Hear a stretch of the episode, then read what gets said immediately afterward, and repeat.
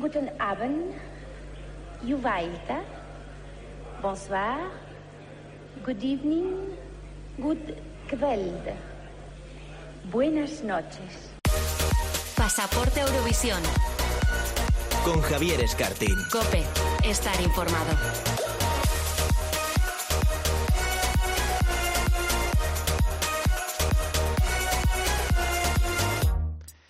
¿Qué tal? Muy buenas a todos. Bienvenidos, bienvenidas a Pasaporte a Eurovisión, el primer programa dedicado al festival en una radio generalista. Os aviso de que esta semana tenemos un programa de altura. Vamos a hablar de segundones en todos los aspectos posibles que el Festival de Eurovisión nos deja. Artistas que quedaron segundos en preselecciones y no pudieron ir al festival. Canciones que fueron sustituidas a última hora y no llegaron al certamen. Cantantes que no ganan sus preselecciones pero que ganan concursos de Eurofans. Y hasta canciones que quedaron segundas en el festival, no vencieron, pero triunfaron más que las ganadoras. Y si a esto le añadimos un poquito de polémicas eurovisivas made in Spain, pues nos queda un podcast maravilloso como primer o segundo plato. Y además hoy tenemos como invitada a una casi representante de España en Eurovisión, por duplicado además. Hablaremos con Coral Segovia, segunda en 2008 y 2010.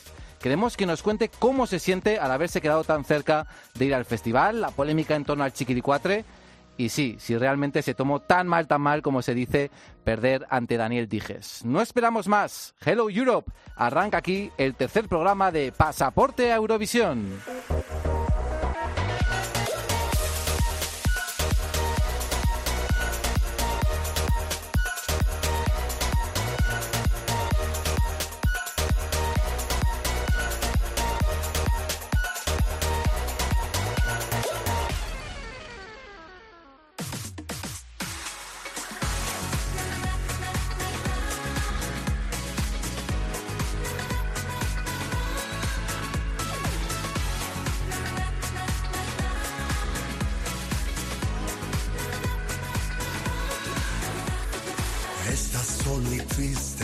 Para muchos artistas ir al Festival de Eurovisión es todo un sueño. Que se lo digan, por ejemplo, a nuestra invitada de esta semana, Coral Segovia.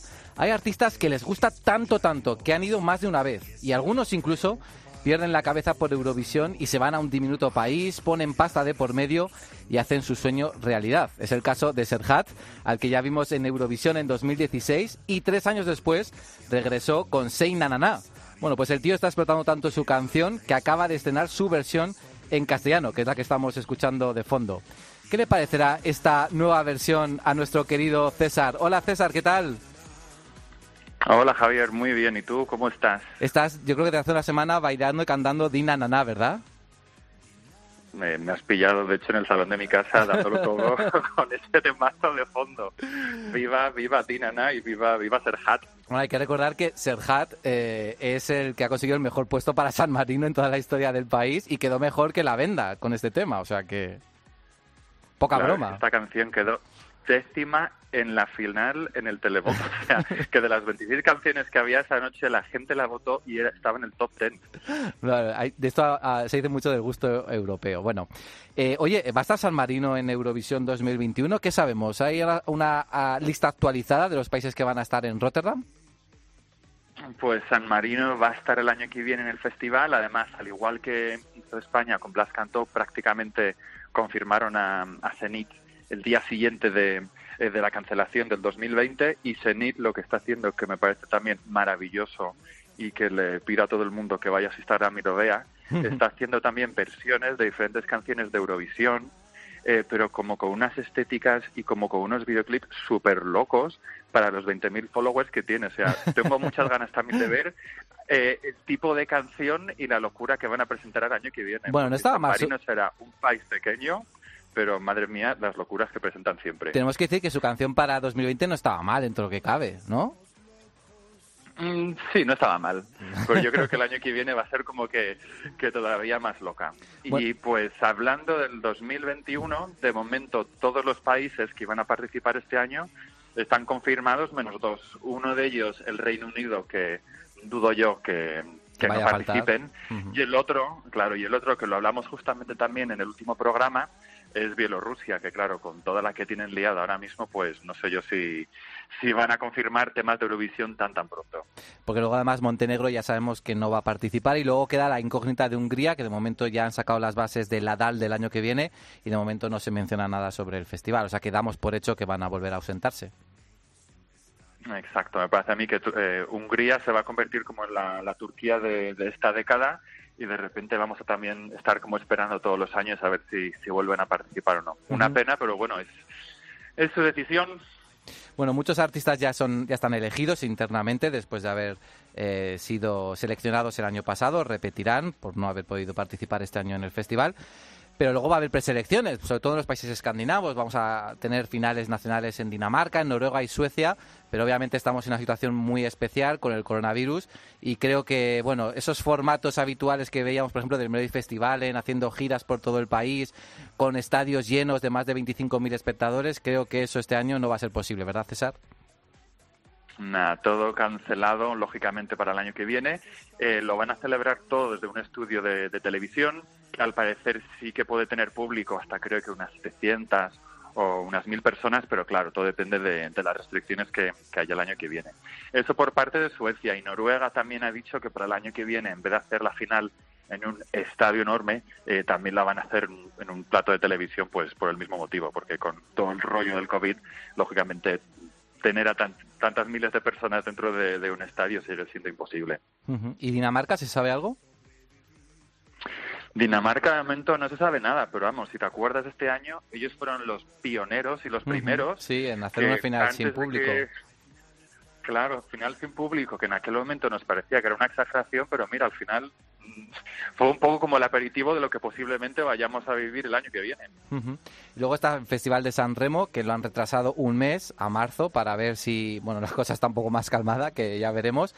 Y ellos han dicho que el festival va a ser con público sí o sí, si se celebra, claro. Ahí queda por ver, porque si no, igual Diodato, que fue el candidato el año pasado, ahí tendría todavía una oportunidad de participar en 2021 en el caso de que San Remo se cancelara, que sería también algo histórico, porque nunca ha ocurrido. Mm, Hombre, yo no creo que se cancele San Remo, eh, aunque la verdad es que participase, participase Diodato, que este año tenía un temazo y me parece un gran cantante, también me parecería pues una, una opción súper buena. Pues sí, la verdad es que sí, era uno de los grandes favoritos, como ya hemos comentado en otras ocasiones. Lo que también se ha modificado es el Eurovisión Junior, porque podemos decir que incluso ya la, la actuación de España en ese festival ya está grabada, ¿verdad, César?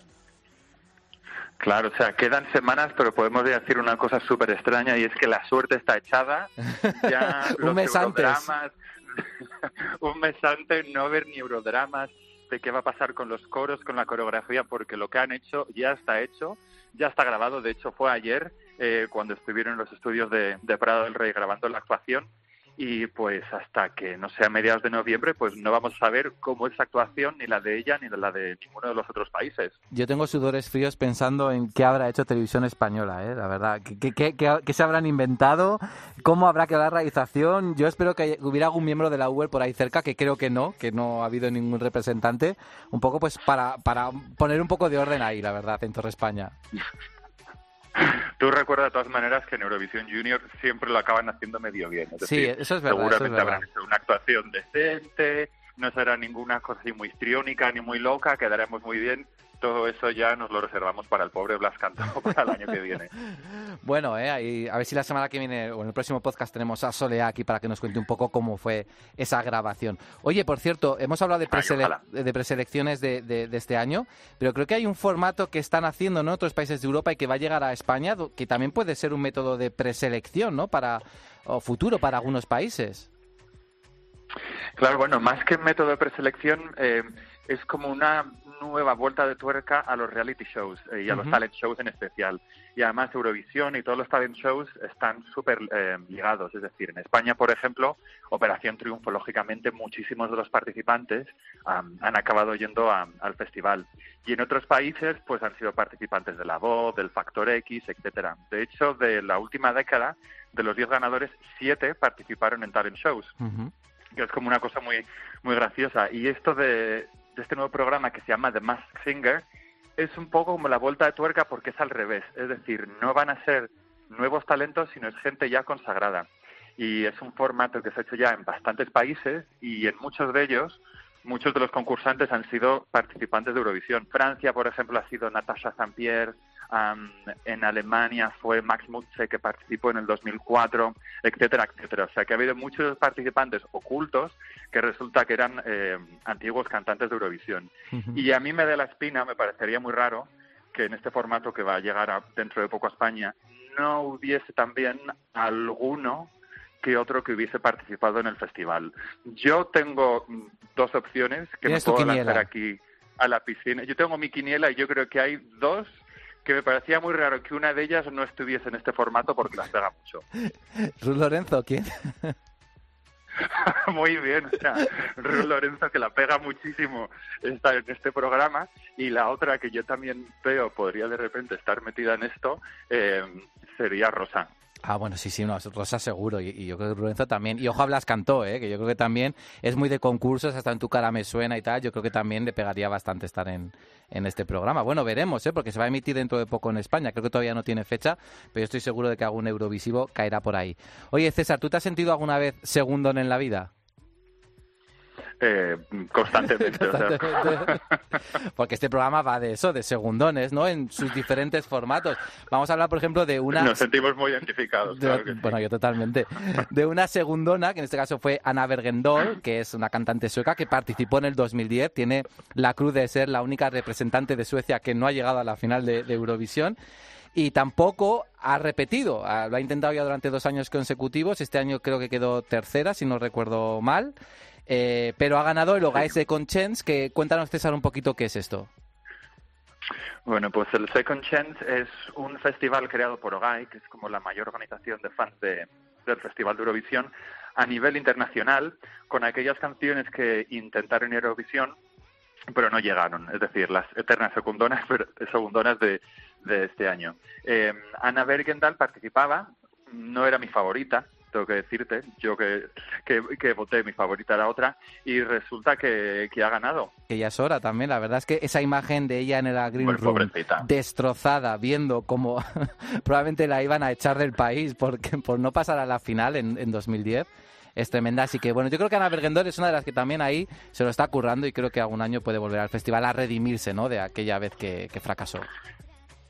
Claro, la pobrecilla, la verdad es que después de aquel sustazo que fue, ¿sabes?, en no clasificarse a la final. Yo creo que la única manera que lo podríamos comparar con algo parecido en España fue a lo mejor cuando Rosa de repente no ganó. O sea, que para nosotros no ganase Rosa significó para los suecos no pasar a la final. Sacó un par de discos, eh, tuvo como un descanso de siete años en el que de repente se ha convertido en doctora que es una cosa como así muy llamativa y la verdad que sí, que el año pasado intentó participar con un temazo, este año lo ha vuelto a hacer con otro temazo, pero la pobrecita siempre se, se nos quedan las puertas. Bueno, veremos a ver, a lo mejor la vemos en Melody Festival en 2021. De momento, en homenaje a esta segundona de la realeza, Ana Bergendol, vamos a escuchar un trocito de su canción. Venga, perfecto. Hasta luego, César, chao. Cuídate mucho, adiós.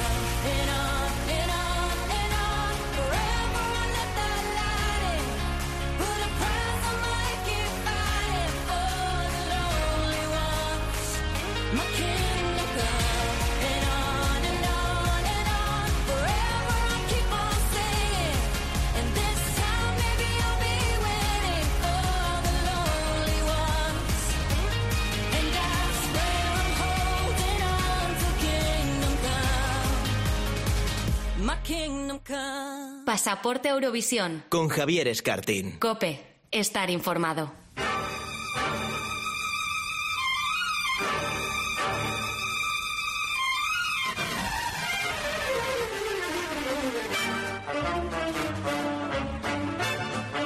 La pandemia que actualmente vivimos obligó a la organización de Eurovisión a aplazar Rotterdam 2020 a 2021. Los países podrán volver a enviar a los mismos cantantes, pero no las mismas canciones, por lo que nos quedaremos con las ganas de saber cómo hubieran quedado esos 41 temas propuestos para este año.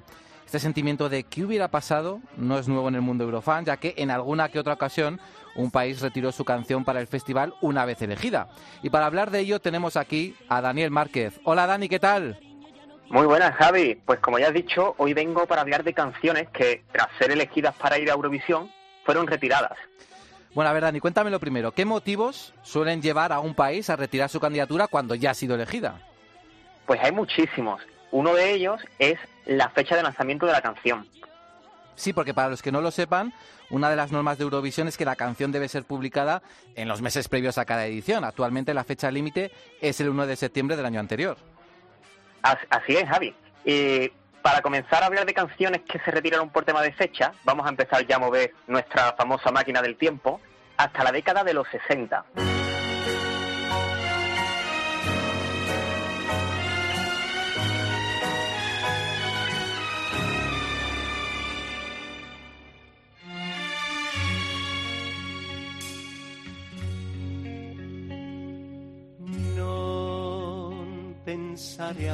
Veo que esto de tener que retirar canciones ya viene de antaño, ¿no?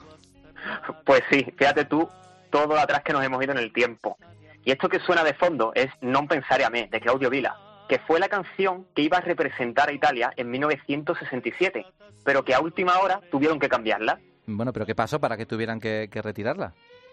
Pues resultó que la fecha de lanzamiento fue demasiado temprana.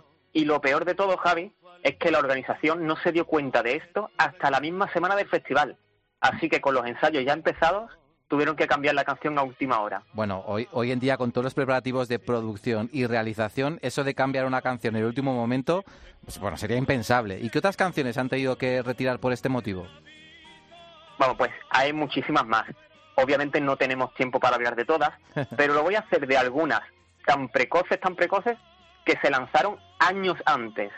Yo, bueno, yo creo que eso ya es para pasarse un poquito, ¿no? Con la antelación. Pues aunque no te lo creas, Javi, ha pasado más de una vez. Por ejemplo, la canción que eligió Alemania para Eurovisión 1999 resultó que había sido estrenada dos años antes. Aquel mismo año también pasó más o menos algo parecido con la canción de Bosnia-Herzegovina, que se descubrió que había sido estrenada en Finlandia dos años antes. Bueno, ellos pensarían, cogemos esta canción que aquí no la conoce nadie y, a ver si cuela. Pues puede, puede que a pensar en eso. Un caso parecido fue el de Hungría en 2009, que intentaron también enviar una canción que había sido lanzada en Suecia cuatro años antes. O sea que hay muchos ejemplos, ¿no? Veo que el tema de la fecha de lanzamiento es el que más dramas ha, ocasionado. Muchísimos. Aunque bueno, para dramas, los de Ucrania en 2010. Javi, atento porque ahí pasó de todo. Para que te hagas una idea, no retiraron una candidatura, tuvieron que retirar dos.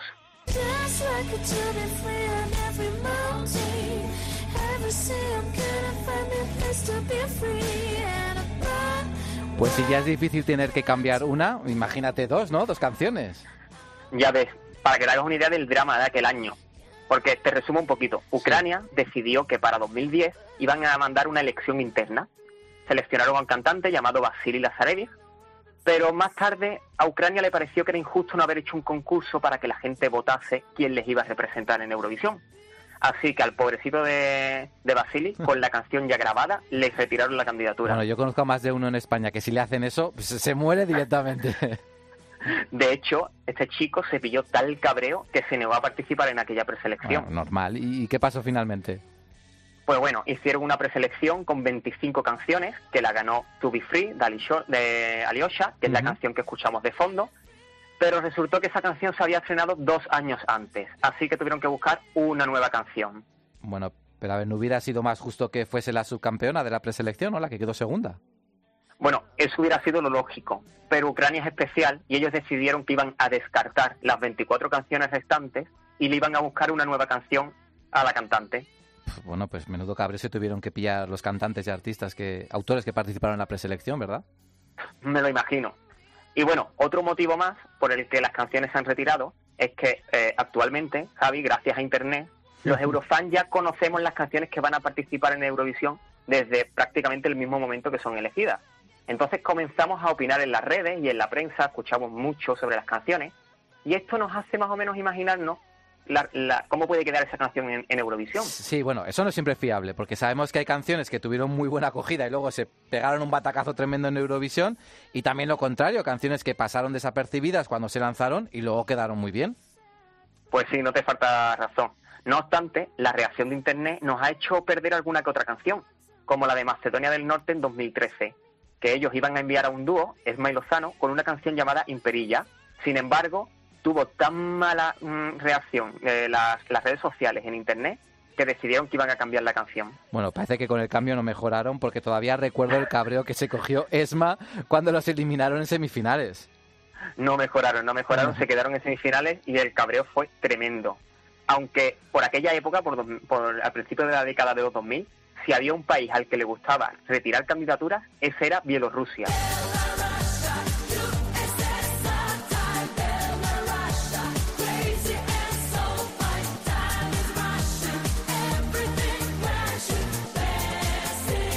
Pues Bielorrusia tampoco tiene una trayectoria muy larga en Eurovisión como para tener un amplio historial de cambios. Pues para que tú veas, ya su primera canción retirada fue Javi en 2005, el año después de, de debutar. Y la cambiaron por el mismo motivo que la de Macedonia en 2013, porque tuvo muy mala crítica en internet. Pero como ya te he avanzado, ahí hay una, una racha entre el año 2010 y el 2013 en el que todos, todos los años elegían una canción y la cambiaban. Bueno, Pues sí que le cogieron el gusto a eso de, de cambiar candidaturas. También fue por las malas críticas, como en el caso de 2005. La de 2010 sí fue por ese motivo, por las críticas de Internet, pero tienen un poquito de todo. En 2011 eligieron una canción que se llamaba Born in Belarus, que es esta que estamos escuchando, y a la que después le tuvieron que cambiar el nombre por I Am Belarusian. Sin embargo, se descubrió que esta canción había sido estrenada antes de la fecha límite, así que la tuvieron que descalificar y sacarse una nueva canción de la manga, que es la que fue Eurovisión, I Love Belarus. Yo creo que la cuestión era llevar a Eurovisión algo con nombre patriótico que le gustara mucho a, a Lukashenko. ¿Y en 2012? Pues en 2012 se hizo una preselección que la ganó Aliona con la canción All My Life, pero se vieron obligados a retirar la canción otra vez. No hay dos sin tres. ¿Qué pasó en esta ocasión? Pues que el presidente de Bielorrusia, sí, el mismísimo presidente de Bielorrusia, de Bielorrusia, reconoció que hubo un fraude en el televoto, así que cambiaron la candidatura. Bueno, vaya tela con Lukashenko, ¿eh? se mete en todo. Aunque recuerdo que ella fue al año siguiente, ¿verdad? Sí, ella fue elegida para ir a Eurovisión 2013, pero volvió a cambiar la canción porque se ve que no le gustaba mucho el tema con el que iba a ir. Bueno, creo que Bielorrusia, Bielorrusia ha usado todos los motivos posibles para, para cambiar la canción. En fin, sorpréndenos con más motivos. Pues, por ejemplo, motivos económicos.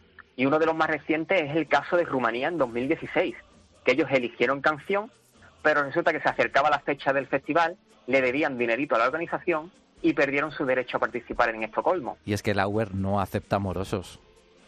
No, se ve que no, y además se pusieron muy serios con, e- con ese tema. Pues bueno, otro motivo, Javi, es que hay gente que a última hora se ha arrepentido de querer ir a Eurovisión. Y eso nos ha hecho perdernos un baladón como este.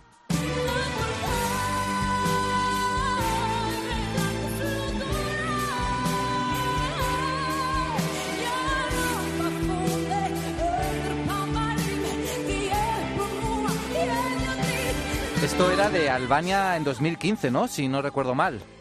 Así es, Javi, es la canción con la que Laida Dani ganó el festival que actualmente es la preselección de Albania para Eurovisión. Es un festival histórico que tiene unos 60 años. Pues bueno, pues finalmente el Aida tuvo que ir a Eurovisión con una canción distinta. El motivo, pues fue porque su autor, el autor de este tema, que se llama Diel, se echó para atrás y no quiso ir a Eurovisión. ¿Y ha pasado esto alguna vez más? ¿Que alguien se haya bajado del carro eurovisivo después de ser elegido? Pues mira, por ejemplo, ese mismo año, en 2015, en la preselección alemana, Andreas Kummer se, proclam- se proclamó el vencedor. Pero en la, en la mismísima gala, eh, ante la sorpresa de todos los espectadores, decidió que iba a renunciar a ir a Eurovisión y le cedió el testigo a Anne Sophie, que fue la segunda clasificada. Sí, sí, ante la sorpresa del público presente y los que lo estábamos viendo por la televisión que nos quedamos estupefactos. Es, bueno, el sueño de Coral Segovia, de nuestra invitada de hoy, hecho realidad. Totalmente. Bueno, y también hay que decir que hubo canciones que se retiraron del festival porque no le gustaban al cantante o al equipo. Bueno, es que yo siempre lo digo, a Eurovisión hay que ir con una canción que le gusta al intérprete y se sienta cómodo. Así es. Y este fue, por ejemplo, uno de los casos eh, de los que voy a hablar, que fue en 1978, cuando la canción griega no le terminaba de convencer al equipo, así que decidieron que le iban a cambiar. También ha pasado en casi to- en casos más, más recientes. Por ejemplo, en la década de los 2000, Francia cambió dos veces de canción por este motivo. En 2004, porque al cantante no le terminaba de convencer, no se veía seguro con esa canción. Y en 2006 es un poquito más curioso porque Francia eligió la canción de manera interna y luego hizo un concurso para elegir al cantante. Lo que pasó fue que después se dieron cuenta de que la cantante que había ganado no encajaba con la canción. Entonces decidieron que iban a hacer una nueva canción a medida para ella y descartaron esa que tenían originalmente. Como debe ser, claro. ¿Y algún caso parecido a estos? Pues bueno, pues en 2016 Malta hizo una preselección. Entre los participantes estaba Ira Losco, que los seguidores del festival ya sabrán que es una leyenda eurovisiva en Malta, que quedó segunda. Pues bueno, pues a ella se le permitió ganar, con- eh, ganar, se le permitió participar con dos canciones y ganó con una de ellas. Pues bueno, pues a pocas semanas de Eurovisión ella dijo que su canción no le gustaba y la cambió por una nueva. Bueno, a mí eso me olía a que ella esperaba ser una de las favoritas en las casas de apuestas y como no lo fue, la cambió, ¿no? Vamos, yo no lo descarto porque además la presentó la última de todas las canciones, si no recuerdo mal. Sí, sí. Eh, que ya las había, cuando ya había escuchado todas sus rivales. Y dijo, a ver, a ver cuál, Pero- con cuál puedo quedar bien. Pero bueno, hay que decir que en Eurovisión también nos hemos encontrado con situaciones en las que la favorita se ha retirado del concurso.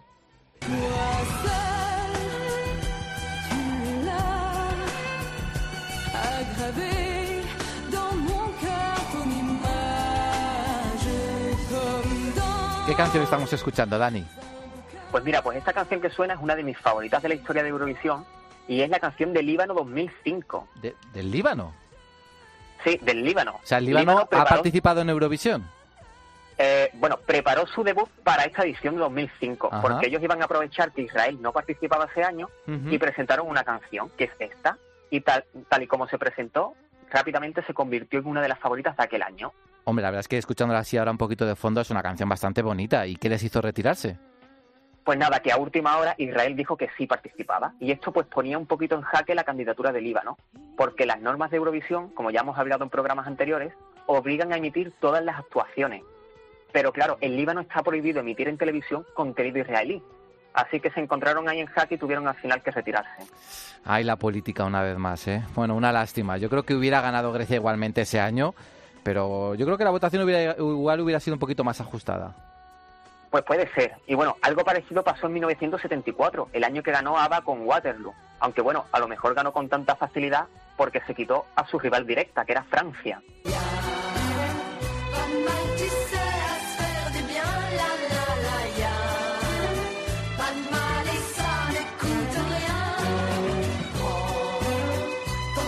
¿Y qué pasó para que Francia se retirase? Pues bueno, pues la misma semana del festival falleció el presidente de Francia y su funeral se programó en la Catedral de Notre Dame el 6 de abril, que era el mismo día que se celebraba Eurovisión. Así que Francia se tuvo que retirar del concurso en señal de luto. Bueno, pues en una época en la que las canciones en francés arrasaban en Eurovisión, quién sabe si Francia hubiera ganado aquel festival del 74 y bueno, cambiado completamente la historia de la música, porque aquella victoria de ABBA, bueno, marcó un antes y un después en Eurovisión y, y en la música pop. Quién sabe, Javi. Y bueno, hay muchos más países que se han retirado por coincidir Eurovisión con otros acontecimientos, pero esos no eran claros favoritos. A ver, ¿como cuáles? Mira, por ejemplo, tengo una historia muy curiosa que es la de Grecia en 1986, que su cantante Polina se tuvo que retirar por unas amenazas. Amenazas, pero a este, a este nivel llegamos ya. A ver, ¿qué, qué pasó? Pues sí, bueno, resulta que Polina se topó con un señor llamado Serafín, que era arzobispo de la Iglesia Ortodoxa, que amenazó con excomulgar tanto a la cantante como a toda la delegación, toda la delegación de Grecia si estos participaban en Eurovisión. El motivo era porque el festival coincidía con el sábado santo de la Pascua Ortodoxa. Bueno, vaya tela con el señor Serafín, ¿cómo, cómo se las gastaba? Ya ve, yo creo que es que él mm, tendría algo en contra de Polina, porque en 1994 Eurovisión volvió a coincidir con esta festividad y Grecia participó con total normalidad y nadie se quejó. Mm. Bueno, ¿hay alguien más que haya sido amenazado para no ir a Eurovisión? Bueno, amenazado no sé, pero sí tenemos más retiradas por coincidir con otros eventos. Por ejemplo, en 1995 se retiraron dos canciones. Una de ellas, la de Yugoslavia, porque coincidía con el aniversario de la muerte de Tito, y otra la de Israel, que retiraron la canción Baila Laica, que era como se titulaba, porque coincidía Eurovisión con el Día del Recuerdo, celebración que también coincidió con el Festival de 1980 y que llevó a Israel no solo a retirar su canción, sino a renunciar por completo a la organización del festival. Bo, otro motivo más por el que nuestra Betty Misiego tendría que haber ganado el año antes. En España no hubiese coincidido con nada. Ah, totalmente. Betty debería haber ganado y hubiésemos tenido un festival Ah, claro, en España. Claro que sí. Y bueno, ya voy a cerrar esta sección con canciones que se retiraron por cuestiones políticas. Mira, muy al hilo de- del tema de la semana pasada. Si alguien no lo escuchó, que recuerda que puede hacerlo en la, en la web de Cope, en cope.es. Pues bueno, sigo hablando de Israel y voy a destacar un caso de la edición que celebraron en 1979, que es la canción de Turquía. Uy, Turquía, Israel, pues, ya, ya imagino que pudo pasar. Pues lo que pasó fue que Israel, que era el país anfitrión, eh, celebraba el concurso y muchísimos países de Oriente Próximo empezaron a hacerle presión a Turquía para que retirase su candidatura. Y finalmente, pues lo hizo. Ay, la política siempre salpicando a Israel en Eurovisión, ¿eh? Pues sí.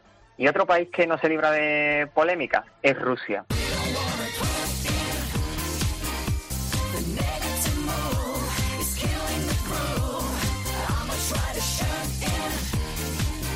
A ver, cuéntame qué canciones han tenido que retirarse por polémicas con Rusia, porque barrunto que la lista puede ser muy, muy amplia. Bueno, pues esta, por ejemplo, que estamos escuchando de fondo, que es la canción de Georgia para Eurovisión 2009, año que el festival se celebraba precisamente en Moscú. Y esta canción se titulaba We Don't Wanna Putin, que al decirlo así de rápido, parece que está diciendo no queremos a Putin. Es que un poco descarados los de Georgia, ¿no? Bueno, y mucho más si tenemos en cuenta que un año antes, en 2008, hubo ahí jaleillo entre Georgia y Rusia en la guerra de Osetia del Sur. Así que por esto, Eurovisión, la organización, invitó a Georgia a que cambiasen esa canción porque tenía un fuerte matiz político. Georgia no quiso cambiar la canción, así que tuvieron que ser descalificados. Bueno, yo creo que entre una cosa y otra, Moscú 2009 no pudo ser más polémico. Y otro día tenemos que hablar de las polémicas de aquella edición, que también son muchas. Pues sí, y bueno, y voy a cerrar con uno de mis eurodramas políticos favoritos de estos últimos años, que también tiene que ver con Rusia, que es el conflicto entre Rusia y Ucrania.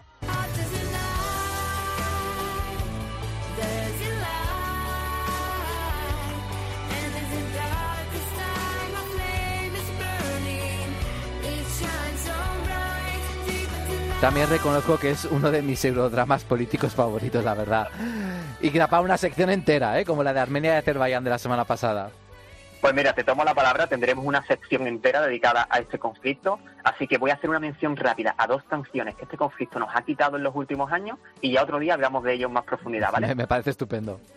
Bueno, pues la primera de ellas es la canción que escuchamos de fondo, que era la propuesta de Rusia para Eurovisión 2017, festival que se celebraba en Ucrania. Y la cantante Rusia, eh, rus- rusa, eh, Yulia Samilova, mm, contaba con un veto que le prohibía entrar en territorio ucraniano. Se invitó a Rusia a cambiar de artista, pero ellos se negaron, así que prefirieron retirarse de la competición. Bueno, yo recuerdo ahí a, a John Olasan pasándolo mal, ¿eh? Pasándolo mal. Sí, aquello manchó bastante la imagen del festival porque salía muchísimo en la prensa por el conflicto de Ucrania y Rusia y no le hizo nada de gracia. Bueno, yo trabajaba en ABC y tuvimos varias secciones de televisión hablando precisamente de, de esta polémica. Y bueno, Mm. Dani, cuéntame para acabar, ¿cuál es la otra canción que se retiró a causa de este conflicto? Pues la tenemos muy reciente, Siren Song de Maruf, que fue la canción que ganó la preselección de Ucrania el año pasado y que tenía todas las papeletas para triunfar en Tel Aviv 2019. El motivo de su, retirada es curioso porque la propia Ucrania se boicoteó, boicoteó, boicoteó a Maruf porque tenía vínculos con Rusia. La cantante le pusieron un contrato tan abusivo, tan abusivo, que lo compartió en redes sociales y muchísimos artistas se solidarizaron con ella. La verdad es que a mí me hubiera encantado ver a Maruf en el Festival de Tel Aviv y no sé en qué puesto hubiera quedado, ¿eh? la verdad. Yo creo que un top 3, top 5, desde luego probablemente lo hubiera Sí, conseguido. opino lo mismo. Bueno, Dani, ha sido un gustazo hablar de estas canciones que se quedaron a las puertas de Eurovisión y de alguna manera, bueno, pues rendirles un merecido tributo.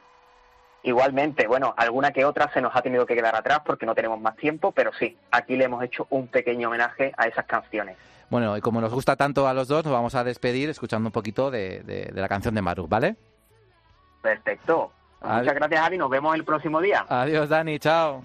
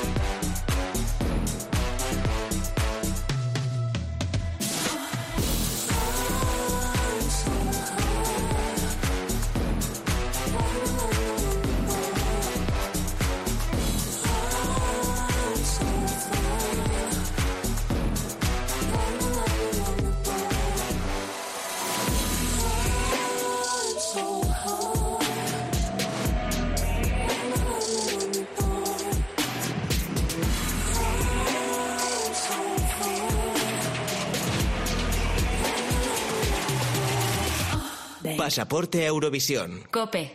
Estar informado.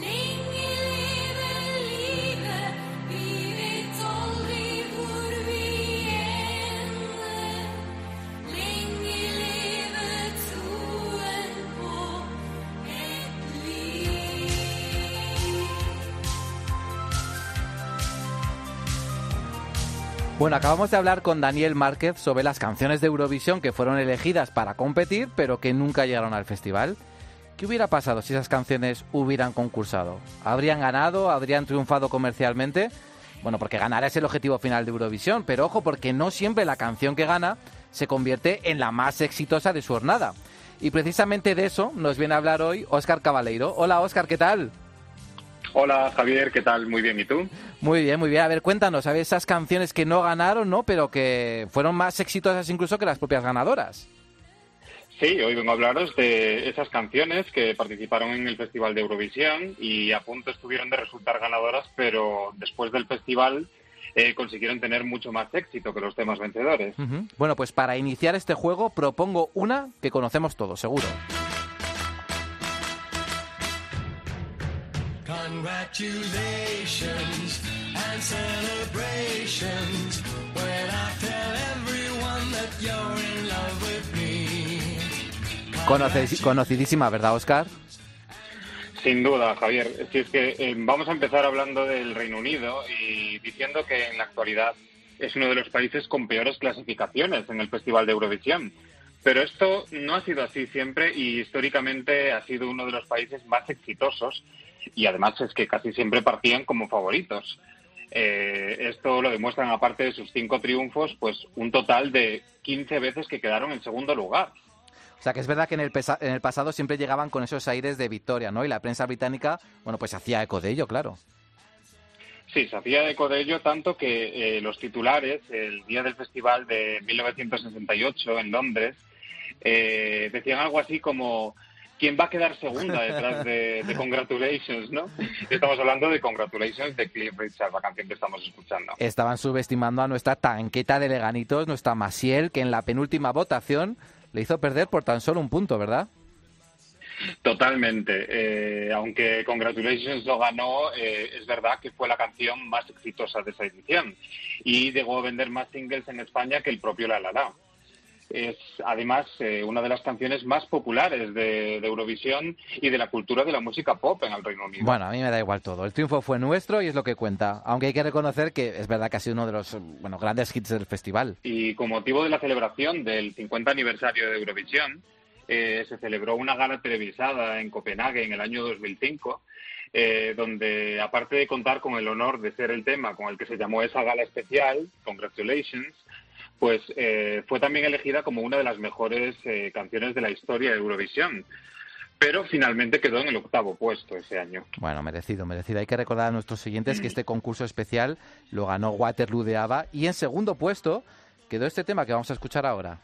Penso che un sogno così non ritorni mai più.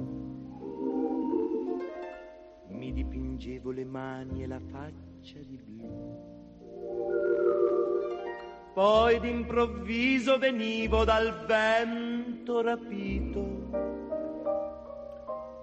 e incominciavo a volare nel cielo infinito. Volare. Bueno, bueno, es que esto ya, esto ya es otro nivel, ¿eh? Esto directamente es historia de la música. Totalmente. Estamos en el año 1958 y quedando en tercer lugar detrás de Países Bajos y Suiza, voló, como dice la canción, Italia en una era post-festival con el gran Domenico Moduño y, y Volare, tal, tal y como se conoce a Nel Blue di Pinto di Blue, que es el título original de la canción. La canción fue un éxito comercial a nivel internacional, ¿verdad? Sí, sí, y con el paso del tiempo eh, se convirtió en una de las más eh, representativas de la historia eh, musical italiana. Eh, además alcanzó el número uno en el Hot 100 de la revista estadounidense Billboard y la misma publicación lo reconocería después eh, como el mejor sencillo de ese año, de 1958. Eh, gracias a Volare, Moduño se convirtió en el primer ganador de un premio Grammy por la grabación del año y la canción en el año, al año siguiente, en el año 59, y siendo además el único en lograrlo sin haber cantado en inglés, que esto tiene mucho mérito. Creo que además el tema se ha, bueno, se ha versionado en distintos idiomas, ¿no? Se ha traducido a varias lenguas. Sí, efectivamente, y aparte de varios idiomas, pues lo han versionado eh, muchísimas estrellas, eh, entre ellos, entre otros, pues eh, yo que sé, Frank Sinatra, los Gypsy Kings, Barry White, Paul McCartney, yo que sé, hasta gente de como Luciano Pavarotti, Andrea Bocelli o Il Bolo, de los que hablamos el otro día. Ujú. Una pregunta, ¿cuántos millones de copias vendió esta canción exactamente? Pues esta canción eh, ha llegado a vender hasta 22 millones de copias en todo el mundo. Madre mía. Eh, que esto lo convierte en uno de los temas más populares de la historia del festival. Y además es la canción más exitosa del Festival de San Remo. Y junto a algo pequeñito de Daniel Dije, es la única canción que se ha vuelto a cantar en Eurovisión sin ser la ganadora. Igual que tampoco ganó este tema que vamos a escuchar a continuación.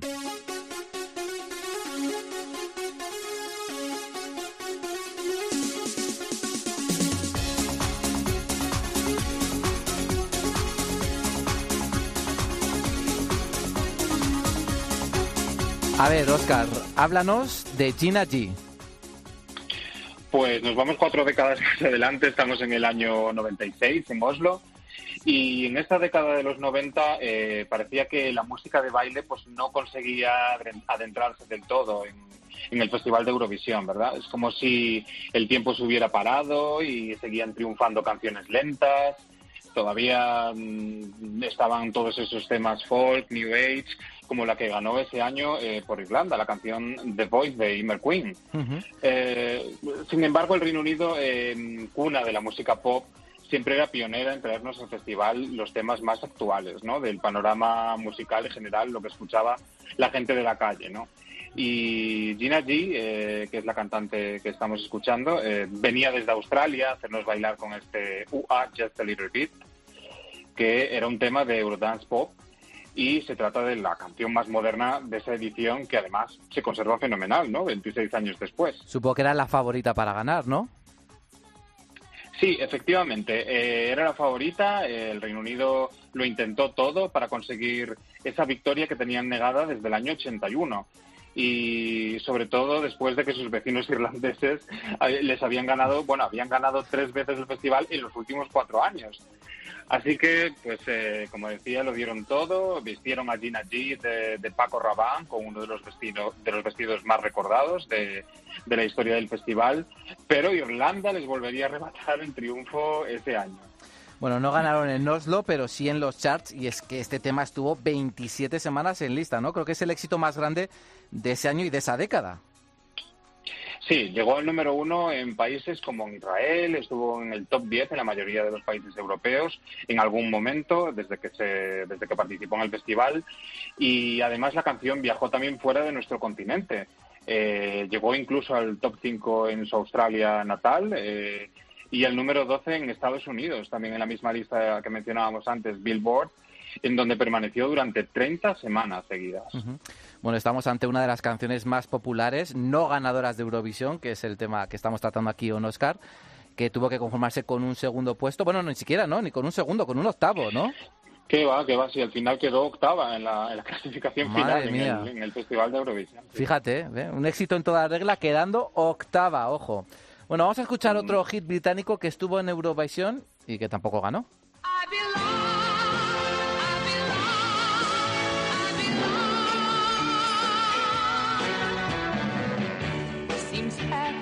my life, my heart's been sleeping for all Bueno, a ver, cuéntanos cositas de este I Belong de Kathy Kirby. Pues eh, a nadie le gusta quedar en segundo puesto en Eurovisión, yo creo, ¿no? Sobre todo cuando, o en una preselección, cuando, cuando ves que tienes tan cerca el triunfo. Pero lo que nadie debería de gustarle a ningún cantante que vaya a actuar en Eurovisión es actuar en segunda posición. Bueno, es que esto no es una buena noticia, sino todo lo contrario, es el puesto maldito. Sí, efectivamente, a lo mejor, eh, bueno, los oyentes eurofans lo saben eh, al dedillo seguramente, pero mucha gente no lo sabrá, y es que en los más de 60 años de la historia del festival, ningún país ha logrado ganarlo actuando en esta posición. Igual por eso Amaya y Alfred no eh, ganaron Eurovisión, claro, igual fue por eso. Y por alguna otra cosa más, ¿no? A lo mejor. Yo creo que sí. Pues es que tenemos que remontarnos hasta el año 1965 y seguimos con el Reino Unido a vueltas, como tantas otras veces la gran favorita al, al triunfo en el festival que se celebró en Nápoles con este tema que estamos escuchando, eh, I Belong de Katy Kirby, que se tuvo que conformar con ser segunda tras eh, Luxemburgo con la gran France Gall y su Poupée de Cire, Poupée de Son. Bueno, un, un- temazo también, aunque creo que no llegó como favorito, ¿no? Al festival. Sí, efectivamente, en esa época eh, todas las canciones eran como mucho más clásicas, había muchísimas muchísimas baladas y por eso esta canción no partía como las favoritas inicialmente, porque este estilo Yeye todavía no era habitual en el festival y además recibió muchísimas críticas eh, previas al festival porque decían que la cantante pues que no era una gran intérprete, que no tenía una gran voz, pero sin embargo en este caso sí podemos decir que la canción ganadora obtuvo mucha fama y reconocimiento posterior al festival. Ujú. Bueno, vamos a seguir hablando de segundas ganadoras y vamos con un bloque actual y reciente en la memoria de los eurofans y oyentes del podcast. Estamos hablando de los temas que quedaron en segundo lugar en los dos últimos años, en el 2018 y en el 2019.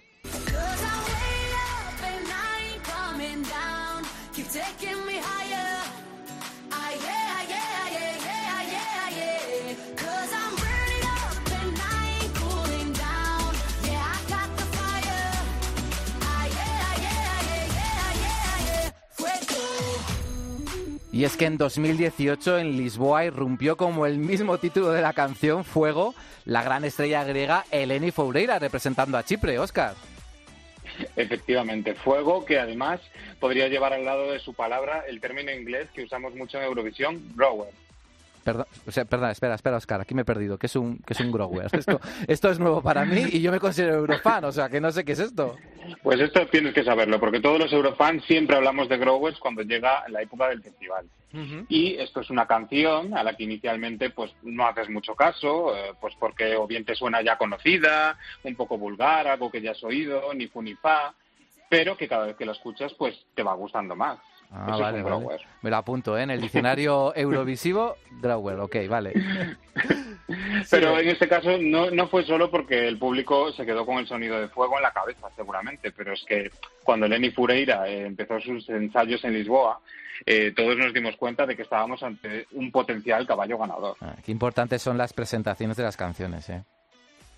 Yo creo que son posiblemente los tres minutos más aprovechados sobre un escenario de Eurovisión, Sí, sí, sí, con un artista que llenaba el escenario, eh, una coreografía rompedora, eh, un look de lo más acertado y acorde con la canción. Bueno, yo creo que mm, chapó, ¿no? Bueno, a punto estuvo de quitarle el triunfo a la favorita, Neta de Israel, que es con la que abrimos siempre el podcast, que bueno, finalmente sería la, la ganadora, pero hay que decir que ambas canciones funcionaron muy bien, ¿no? Post festival. Sí, las dos tuvieron muchísimo éxito, eh, pero Fuego además eh, recorrió toda Europa y consiguió ser número uno en España y en Grecia y un gran éxito también en países eh, como Suecia, como Chipre, Albania, Israel, Bélgica y, además es que hay que decir que es el mejor puesto de la historia de Chipre en Eurovisión. Bueno, yo tengo que decir que ha sido duro que hayamos tenido que esperar hasta el tercer podcast para escuchar esta maravilla que es Fuego, pero ojo a la segundona del año pasado.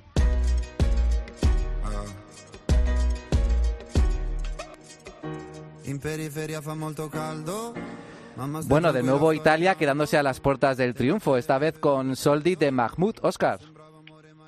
Pues sí, eh, tanto Suecia como Italia y como Países Bajos figuraban en todas las quinielas para, para alzarse con el triunfo el año pasado, pero finalmente pues lo haría Países Bajos con, con Duncan Lawrence y su tema Arcade, pero sí que hubo una segundona que triunfó muchísimo después del festival y esta fue Soldi de Mahmoud, eh, como bien has presentado, eh, otro tema que salió del Festival de San Remo en donde lo ganó y además con un look muy urbano y rompedor, ¿no? Algo que no se había visto pues ni en San Remo ni en Eurovisión hasta el momento y es que podemos decir que este es el primer tema trap en la historia de, Eurovisión, ¿no? Y tiene un récord detrás, ¿verdad? Sí, eh, tiene un récord porque se ha convertido en la canción con más reproducciones en Spotify en la historia de Eurovisión. Y además es que ha llegado al número uno, aparte de en Italia, pues también en Israel, en Grecia y en Lituania, o sea, países que habitualmente no son tan fans, digamos, ¿no? de la música mediterránea. Y muy merecido. Ganadora, ganadora. Era mi favorita el año pasado y al final, bueno, pues segundones, medalla de plata. Casi, casi. Bueno, Oscar, muchas gracias por este repaso a las segundonas exitosas de Eurovisión. Y bueno, vamos a seguir hablando de segundones, así que muchas gracias y nos vemos dentro de dos semanas. Muy bien, hasta el próximo programa, Javier. Me, me voy a quedar escuchando un poquito de Solti, que no puedo evitarlo. Sí, sí.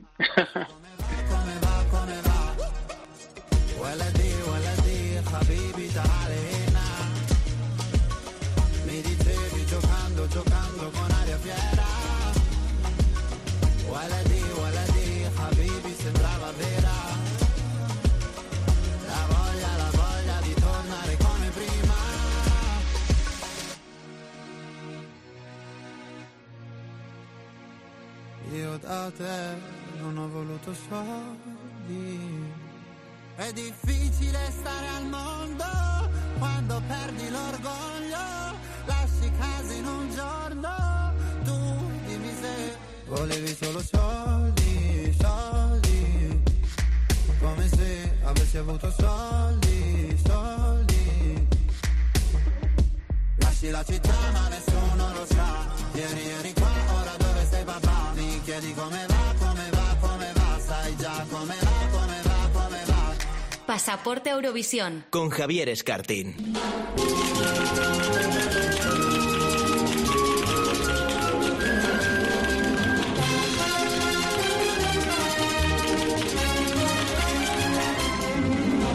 Qué bueno, qué bueno, qué bueno saber que tú sientes lo mismo que yo. No solo los malos resultados han, han acompañado la trayectoria de España en Eurovisión, al menos en los últimos 25 años. También ha habido polémicas que han empañado muchas de las preselecciones que han servido para elegir a nuestros representantes. Así que vamos a poner de nuevo la máquina del tiempo en marcha y vamos a repasar con Iván Iñarra algunas de ellas. Buenas tardes, Iván. Muy buenas, Javi, compañeros de podcast oyentes, eurofans, pues así es. Oye, dice las crónicas que una vez en España hicieron una preselección para Eurovisión, sin problemas, tranquila, pero que nadie se acuerda. No, vamos, yo desde luego no me acuerdo, la verdad. Es difícil recordar una preselección sin dimes y diretes aquí en España. Bueno, ¿cuándo empezaron las preselecciones en España y cuál fue la primera gran eurocontroversia made in Spain, Iván? Pues mira, muy poca gente sabe que España debutó en Eurovisión en el 61, pero con una preselección, es decir, la mítica Estando Contigo, que estamos escuchando, ganó nuestra primera previa, eso sí fue una preselección vía radiofónica. Eh, Televisión Española organizaba preselecciones de forma normal durante los primeros años y dejó de hacerlo cuando Eurovisión empezó a ser, a un poco lo más y claro, fueron las elecciones de Rafael y Serrat Maciel, ¿no? La primera preselección polémica fue la del año 65, donde un jurado eligió votando a mano alzada de nuevo a Conchita Bautista, incomprensiblemente con Qué bueno, qué bueno, que escuchamos, sobre la mítica y maravillosa Esos ojitos negros del dúo dinámico. Bueno, y eso que parecía que en aquella época todo estaba atado y, y bien atado, pero ya vemos que no. ¿Cómo fueron las preselecciones de los 70 después? Ya hablamos en nuestro primer programa, en Pasaporte a, Dublín, en el 71, que transcurrió más o menos con normalidad, bueno, quitando los celos que le tenían sus compañeras a, a nuestra madrina Karina, pero ¿y el resto qué pasó?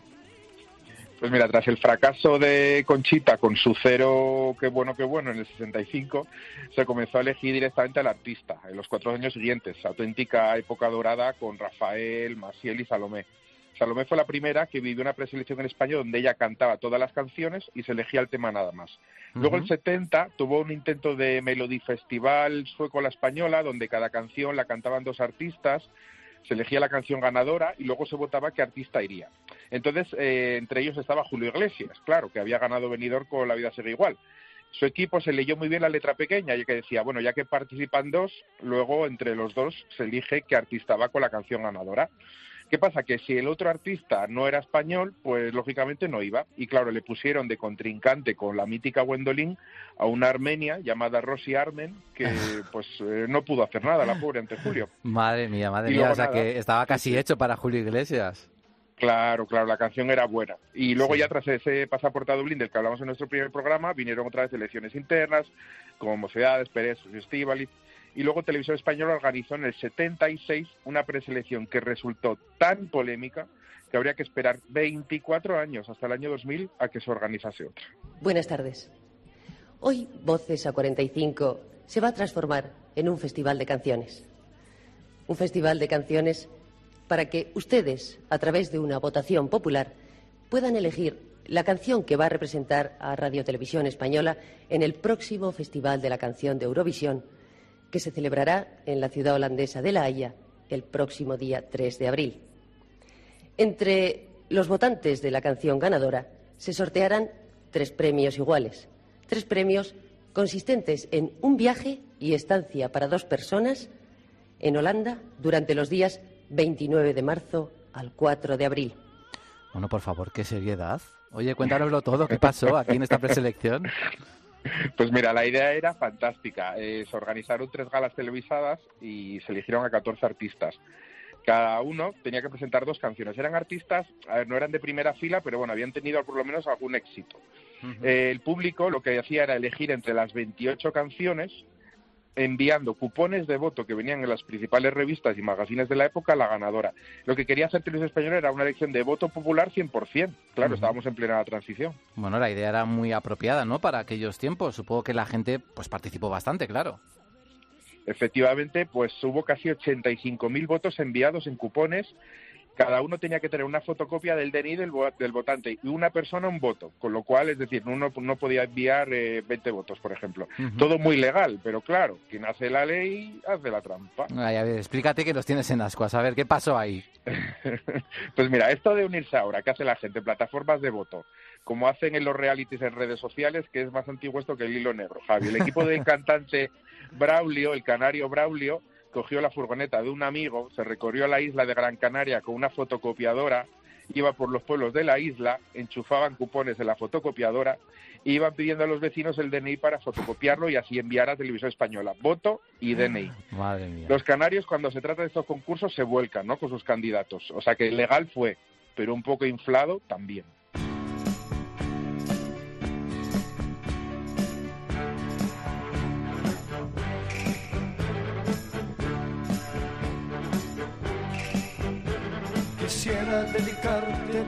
Entonces, la victoria de Braulio se puede considerar un tongo. ¿Hubo polémica?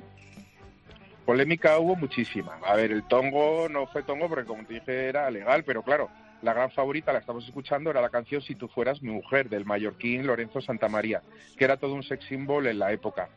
Si tú fueras mi mujer fue un éxito de ventas en España y uno de los hits del año 76. En cambio, la canción sobre las palabras de Braulio, que es un gran artista y es un exitosísimo productor en, Mi- en Miami, pues no cuajó, era muy clásica, llegábamos muy tarde, ese tiempo ya había pasado. Así que entre el escándalo de los votos inflados y el fiasco de que la mejor canción no ganase, en televisión española el tema de preselección con voto popular fue tabú durante casi un cuarto de siglo. Bueno, pasaron los años, es verdad que no hubo preselecciones públicas, pero bueno, en el siglo XXI, cuando volvieron a televisión española, la verdad es que seguimos, tu- que seguimos tuviendo muchos escándalos. ¿Qué preselecciones consideras como las más escandalosas de este siglo? Es que hay que hablar de eso, de las más escandalosas, no podemos hablar de las más exitosas. Porque estamos aquí La se mañana, vamos. Claro, claro. Entonces hay que elegir. Entonces la historia con H mayúscula y la historia con H minúscula elegimos 2008, sin duda alguna. ¿Por qué? Porque era una muy buena idea, que era dar la oportunidad a los españoles de votar por cualquier canción que se presentase. ¿Qué pasa? Que se convirtió en un poco un monstruo devorando a sus hijos como el Saturno de Goya. Bueno, no me digas más, que vamos a hablar de Chiquilicuatre.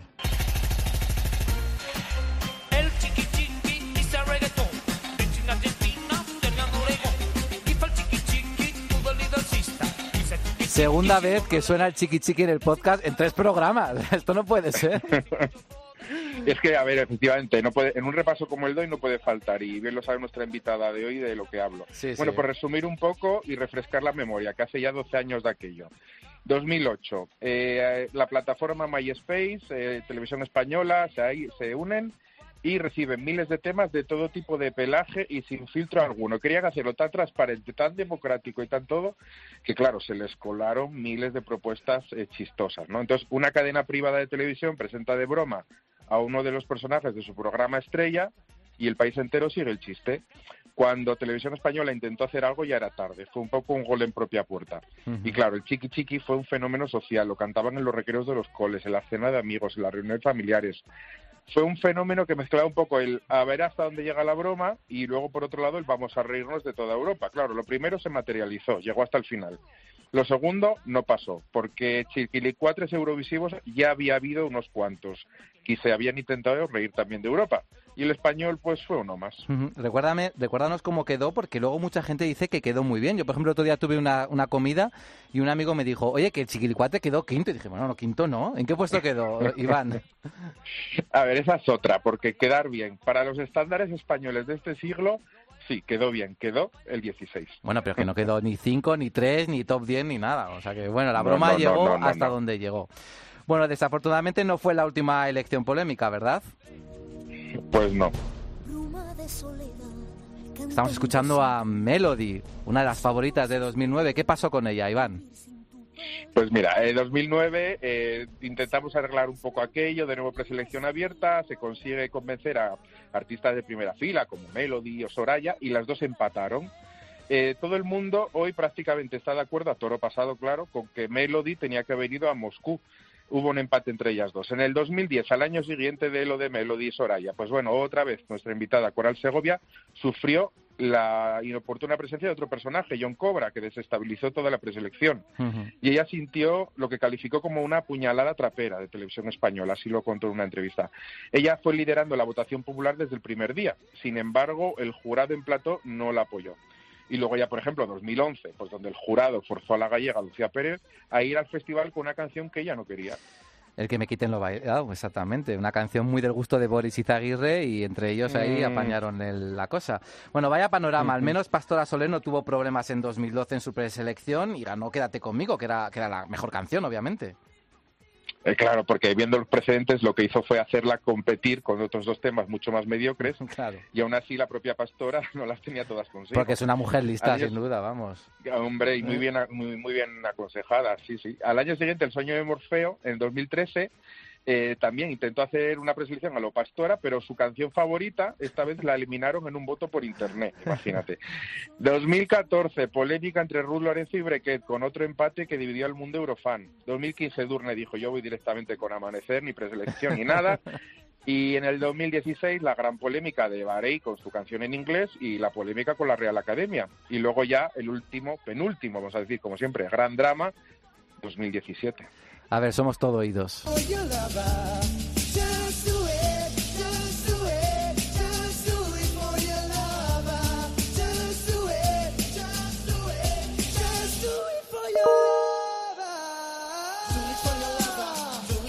Ay, me sigue doliendo cada vez que lo escucho, la verdad.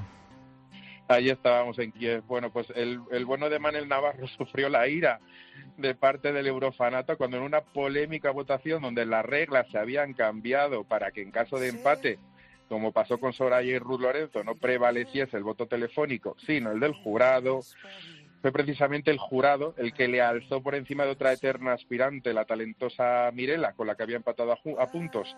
Bueno, en el plató de televisión hubo una batalla campal, el joven de Sabadell reaccionó con una peineta a los que le estaban insultando y eso hizo que el camino de Manel hasta Kiev 2017 estuviera lleno de espinas. Y eso que hizo una muy buena promoción, pero claro, la presión pudo con él en la final Eurovisiva y el gallo terminó último. La canción, la canción es nefasta, no lo vamos a negar, no le hace honor a los buenos temas que compone y estoy seguro que Manel Navarro será un gran compositor. Pues sí, a mí me encantaría tenerlo aquí próximamente en nuestro programa porque es verdad que tuvo muy mala suerte. Todo lo que, todo lo malo que le pudo pasar le, le ocurrió. Pero yo que estuve cerca de él esos tres meses de preparación para el festival, tengo que decir que fue uno de los artistas que mejor se preparó su candidatura. Aunque luego, pues es verdad que en el escenario, pues no se pudo comprobar eso. En fin. Bueno, estoy seguro que nos hemos dejado muchas polémicas en el tintero, Iván, pero, pero el tiempo se nos echa encima. Efectivamente, Javi, hemos dado bastante tute a la máquina del tiempo, así que vamos a apagarla, pero ya ves que hay muchísimas historias que contar, ¿eh? Pues sí, pues sí, la seguiremos escuchando en el próximo programa. Muchas gracias, Iván. Adiós a todos. Y ahora nos quedamos escuchando un poquito del Manel post Eurovisión y ojo porque ahora vamos a hablar con una de las protagonistas de esas polémicas preselecciones de televisión española.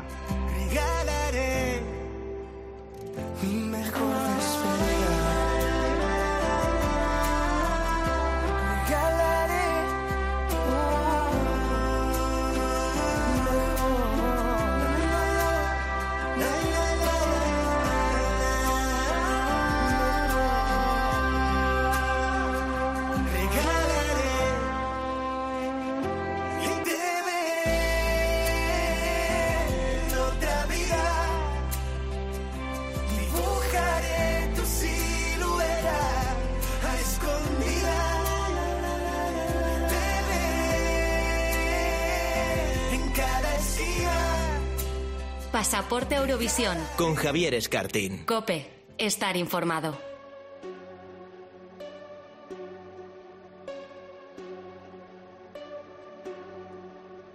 Hace tiempo que tu mirada está ausente y tu vida se esconde tras un rincón. Mm. Hace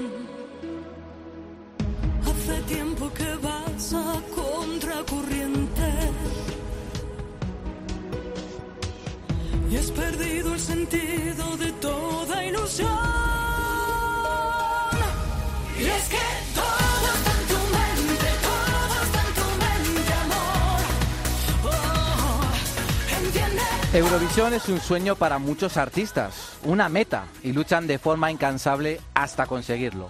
Por desgracia, no todos llegan a pisar el escenario del festival. La invitada de esta semana sabe perfectamente lo que es quedarse a solo un paso del sueño eurovisivo. Fue segunda en las preselecciones de 2008 y 2010. Una diva en el mundo eurofan español a la que tenemos muchas cosas que preguntar. Hola Coral, ¿qué tal? Hola Javier, ¿cómo estás? Muy bien, oye, ¿cómo te encuentras? ¿Cómo estás viviendo estos meses tan duros de pandemia? Pues mm, muy preocupada, la verdad, con todo lo que está pasando y, y, en fin, pues como prácticamente todo el mundo, ¿no? Eh, llevando mucho cuidado, mucho cuidado. Bueno, ojalá poco a poco luego la cosa vaya mejorando, aunque desde luego las noticias que estamos recibiendo en estos últimos días no son, no son nada halagüeñas, pero bueno. No, bueno, la cosa va para largo, Sí. la cosa va para largo. Me temo, me temo. Bueno, es probable que algunos de nuestros oyentes te conozcan solo por tus participaciones en las preselecciones de 2008 y 2010. Pero ojo, porque. Coral ganó unos años antes el Festival de Benidorm. ¿Cómo fue ese momento, Coral?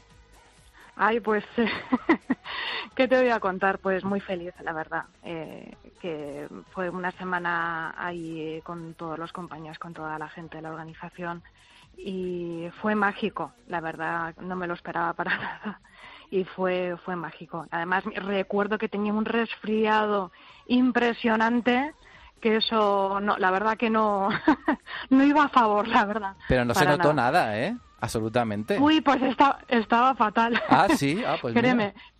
pero fatal, fatal, fatal. Y, y bueno, pues el, me acuerdo que la, sí, la, fue la primera semifinal, estábamos cuya con una disfonía, pero bueno, eh, y tuve que visitar al médico también y pero nada, bueno, pues se llegó la final y, y sí, me llevé la sirenita de oro. Con una Y canción muy, que se la llamaba... que muy feliz. Me se llama Maldito Maldito, Corazón. Corazón. ¿verdad? Que es una canción compuesta por David Santiesteban, que en el mundo eurofan ahora ya es conocido porque hizo Sí. la canción de Melanie del año pasado para, para el Eurovisión Junior. Y además Sí, escribió sí. otras dos canciones, ¿no? Para las preselecciones de 2005 y 2006 que no, que no llegaron a la fase final, ¿verdad? Claro, nosotros estábamos preparando el repertorio para, para lo que es un álbum y, y, bueno, pues a raíz de, de lo del festival de, de Benidorm. Y bueno, pues eh, la verdad es que David es un gran compositor, mm, vamos, es, es un productor excelente. Ujú. Bueno, y de ahí te plantas en 2008, con Todo está en tu mente, la canción que hemos escuchado al principio de la entrevista. Eh, bueno, Sí. lo primero que te quiero preguntar, ¿cómo recuerdas aquella preselección presentada por Rafaela Carray que se hizo a través de MySpace? Porque fue un poco locura, ¿eh? Sí, fue, fue, fue locura, locura total. O sea que si ahora mismo, por ejemplo, tenemos el- el- más redes sociales, está Twitter, está Instagram, está, pero bueno, todo hace muchísimos años, pues imagínate, la cosa empezó con MySpace y bueno, fue muy, una locura impresionante, impresionante, la verdad que sí. Bueno, lo democratiza, pero bueno, luego también tiene sus peligros, como luego pudimos comprobar. Bueno, antes de, antes de eso, ¿para ti siempre ha sido un sueño representar a España en Eurovisión? Pues sí, la verdad que sí, Javier, eh, desde que era desde que era pequeña, ¿no? Pero vamos, que, que a día de hoy la verdad que dudo que eso llegue a, a, pues bueno, a realizarse, la verdad que sí. ¿Por qué? ¿Por qué lo crees? a- ¿No te ves en Pues, alguna mm, preselección futura de televisión española? No, no, no, no, no. Vamos a ser realistas. Eh, eh, No creo que entre dentro de los planes de nadie que, que, que vaya a representar a España en Eurovisión. No lo ha sido hace 12 años ni 10 años, pues imagínate ahora, ¿no? Vamos, sería un milagrito del Señor. Mm, Pero Sería, sería un milagro, sería un milagro. Pero tú imagínate que en Para nada. 2022 se abandona la elección Sí. interna después de Blas Cantó, hay una preselección pública. ¿Tú presentarías una canción o crees que ya no esa puerta ya no está abierta Yo creo que no está abierta, Javier. Que va. por parte de Televisión Española? Entiendo, claro. Yo lo que te puedo decir es que lo aprendido, aprendido está. Ujú. Son muchos años. La gente me conoce y sobre todo el, el público eurofan. eh, entiendo pues que desde el 2008, bueno, anteriormente con el eh, en 2005 con el Festival de Benidorm, pero llevo treinta y pico años en el mundo de la música. Que son Tengo muchos, ¿eh? 49 años. Ujú. Vamos, es que no tengo ningún reparo ni ningún miedo de decir que tengo 49 años. Pero bueno, yo creo que la edad en este caso no, llevo- no siempre es un problema. Hemos visto a gente muy veterana participando en, en Eurovisión. Es verdad que se apuesta más por la juventud, pero bueno. Sí, pero realmente luego por quien apuestan es por gente con 20 años. Es así, es así, es así. El, el mundo de la música es muy bonito, la parte artística, pero la parte del negocio es mucho más complicada de todo eso, mucho más complicada. Y entonces por eso te digo que es muy complicado verme en, en, en una preselección como antaño, ¿no? Como en 2008 o en 2010. Ujú. Bueno, en 2008 Porque, ganó... pues, bueno, Dime, dime. No, no, no, porque es, es, es complicadísimo que eso se lleve, se lleve a cabo. Ujú. En 2008 ganó Chiquilicuatre, algo que ya Sí. se esperaba. ¿Tú también crees que Mm. Televisión Española tuvo muchas opciones de desclasificar la, de descalificar la candidatura y no lo hizo porque querían que el Chiqui Chiqui fuera Eurovisión? Hombre, claro, por supuesto. Porque se hablaba de eso de que, bueno, primero tenía la letra contenido político, que luego la- las Mm. estrofas se parecían mucho a una otra canción, es decir, que argumentos había para descalificar como sí hicieron, por ejemplo, en 2010 con, con Carmele. O sea que, ¿tú crees que Mm. ahí no fue más, más que un accidente, fue algo buscado? Puede ser. Es mi opinión, Pues ¿eh? Por eso no te digo yo si lo compartes o no. Pues puede ser, puede ser, puede ser, puede ser. ¿Te veías ganadora antes de la preselección o sabías que la cosa estaba muy decantada? En 2008. Siempre, siempre se escucha, ¿no? O sea, siempre se escucha por los pasillos lo que puede o lo, que puede dejar de pasar. Ujú.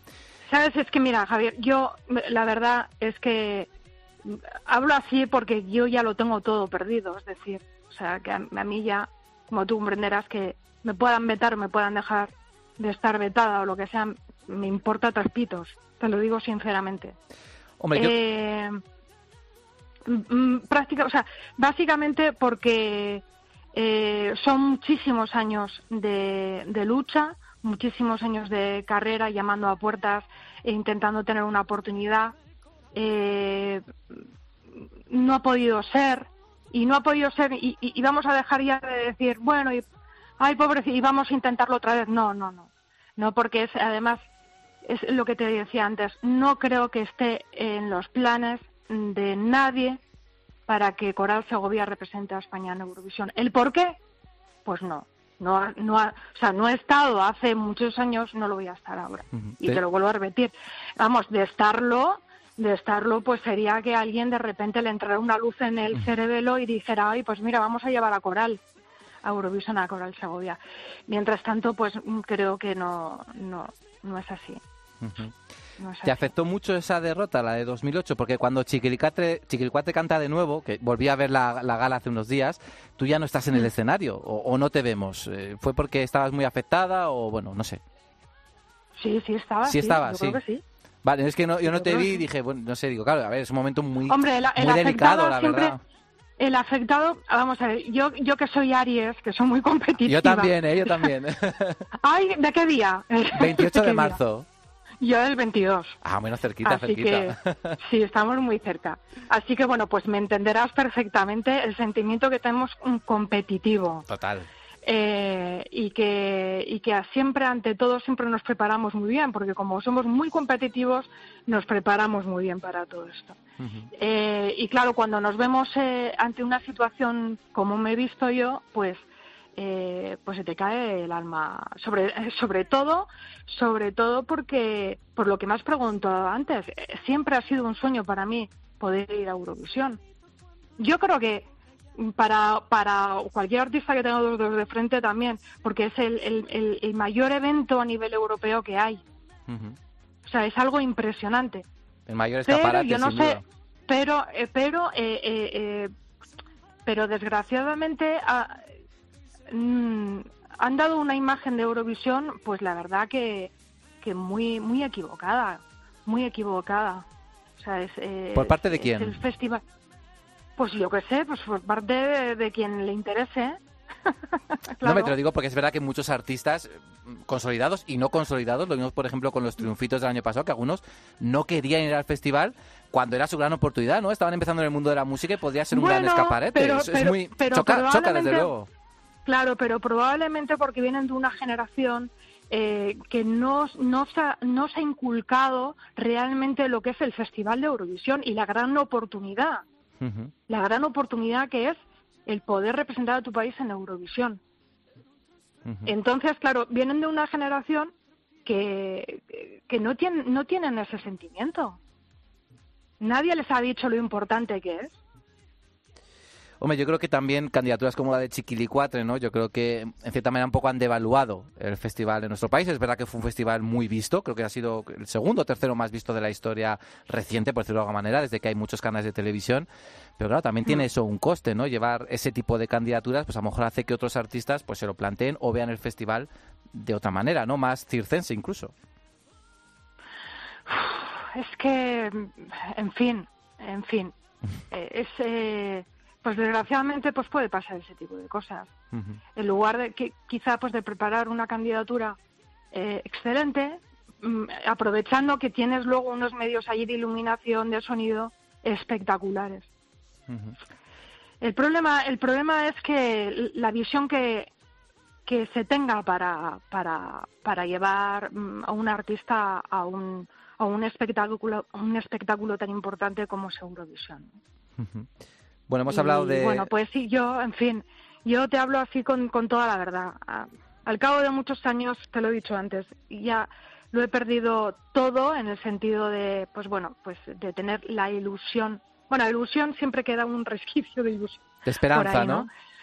Sí, pero, pero vamos a ser realistas. Y luego habrá gente que pueda decir, esta es una reventada, esta desde... No, no, no, te hablo con la verdad, te hablo, te hablo con la tranquilidad y con la tranquilidad que tengo del día a día de, gracias a Dios, de, de, de vivir bien, porque habrá alguno que piense que, que estoy debajo de, un- de una baldosa muerta de asco, ¿sabes lo que te quiero decir? Pues no, no, no va a ser así, no, no, y no es así. Yo creo que la sinceridad Entonces- es muy importante siempre. Y me quedo un poco con eso que has dicho, ¿no? Que tienes esperanza de, vol- Sí. de, de- de que quizá algún día haya una nueva oportunidad. Bueno, Esperanza hay. vuelvo- vuelvo- bueno, esperanza que tendría que ser que de repente diga alguien, alguien, alguien, eh, bueno, pues, eh, ¿por qué no vamos a apostar por Coral Segovia para que nos represente a España en Eurovisión? Entonces, si sucede eso, pues bueno, pues nada, yo estaré encantada de escucharles. Bueno, la- la- el segundo puesto de 2008 fue muy singular porque fue con Chiquilicuatre, ya lo hemos comentado. De ahí luego fuimos Sí. a, a 2010. Es verdad que hubo una, una candidatura de por medio que no llegó a la fase final. Y bueno, Sí. quizá en 2010 fue, para mí, ¿eh? desde fuera, ahora tú me lo vas a decir, la derrota más dura, ¿no? Porque en esa ocasión partías como favorita con la canción Sí. En una vida. ¿Cómo recuerdas aquella Ay, preselección? Pues eh, en el estudio de grabación, bueno, con mi Tony Sánchez Ulson, de mi, de mi corazón. Los autores de Euforia, Sí. ¿verdad? Sí, y con Thomas Gison, eh, bueno, pues eh, fue todo mm, pues trabajado muy, muy, muy tranquilamente, preparando la candidatura eh, a lo bestia, o sea, a lo bestia, ¿no? Y, y bueno, pues tampoco pudo ser, hijo. Bueno, ganó eh, algo Nos pequeñito. quedamos ahí. Sí, de Sí, Daniel claro. Dijes con el voto favorable del, del jurado y, de- y del público. ¿Tú te lo esperabas también? Porque es verdad que ahí, al contrario que con Chivilcuatre, tú eras la favorita. Es verdad que estaba por ahí también eh, a- otros eh, cantantes que también estaban dando mucho la nota en, aquel, en aquella edición, pero Mira, vamos a ver. John Cobra, pero no Eh, eran los favoritos. Claro, vamos a partir de la base que yo eh, con Daniel no tengo ni, vamos, nunca he tenido ningún problema, ni lo tengo ni lo voy a tener, o sea, eso lo, lo tengo clarísimo. Además, me parece eh, un gran artista, ¿no?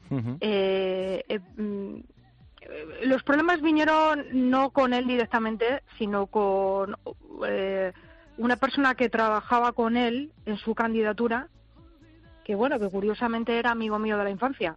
Anda.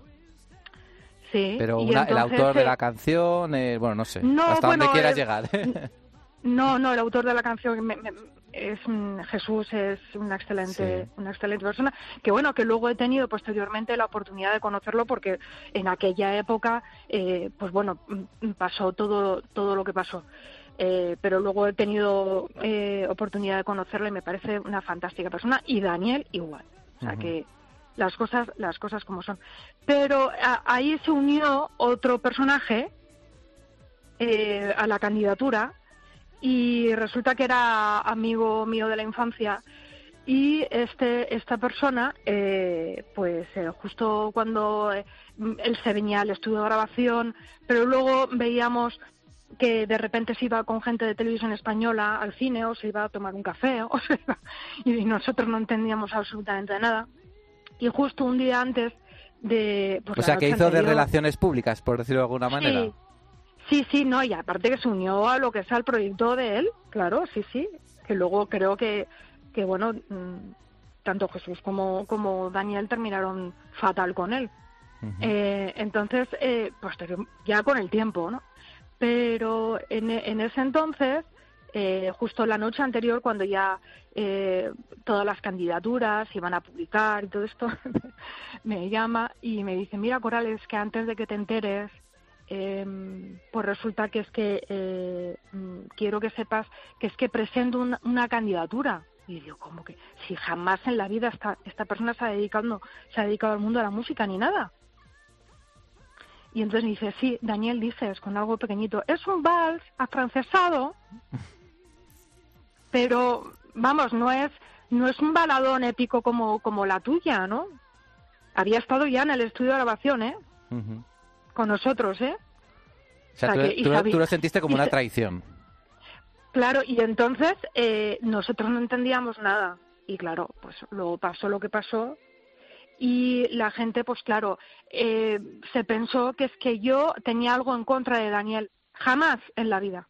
Jamás en la vida, jamás. A ver, la rumorología problema- dice que te tomaste fatal el resultado aquella noche. Se han dicho muchas cosas sobre esa Bueno, es noche. que- ¿Eso es que- verdad o no? que luego, es que lo, no, eh, eh, el tema es que antes de antes de la gala y toda la historia, eh, nosotros ya estábamos escuchando que eh, mm, que Daniel, eh, pues bueno, que, que que iba de favorito por ahí y tal.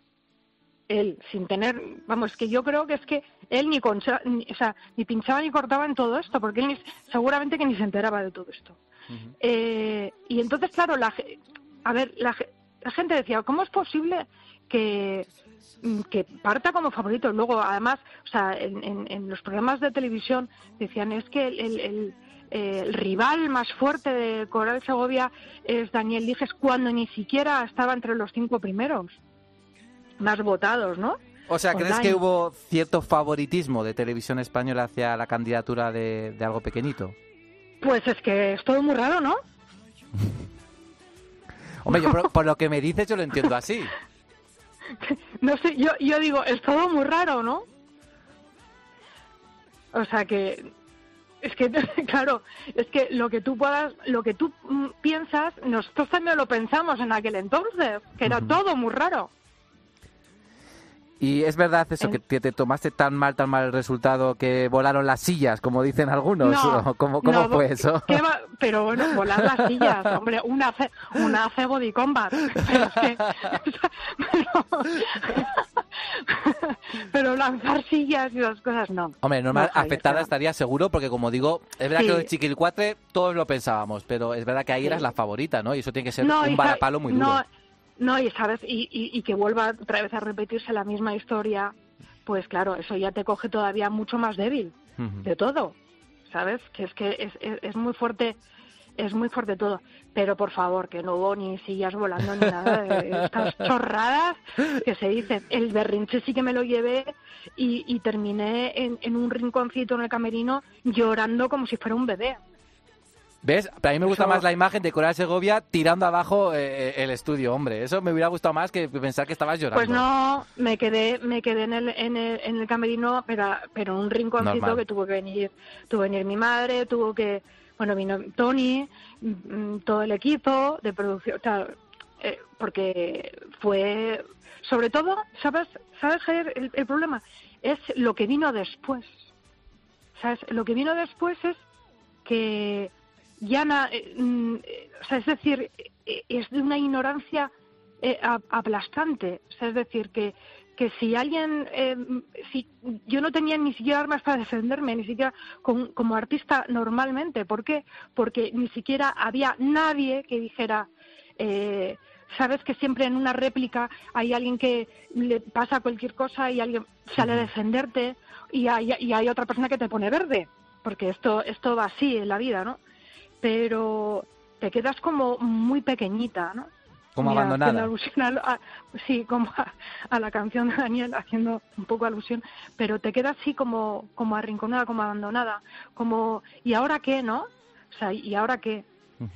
Sigues conectada al Eh, mundo lo, lo Eurovisión. que la gente debería de pensar, lo que la gente debería pensar es que eh, cuesta mucho el preparar una candidatura con, con mucha ilusión, con mucho, con mucho esfuerzo, y luego eh, te sientes, eh, pues, en fin, que te quedas en tu casa en paro.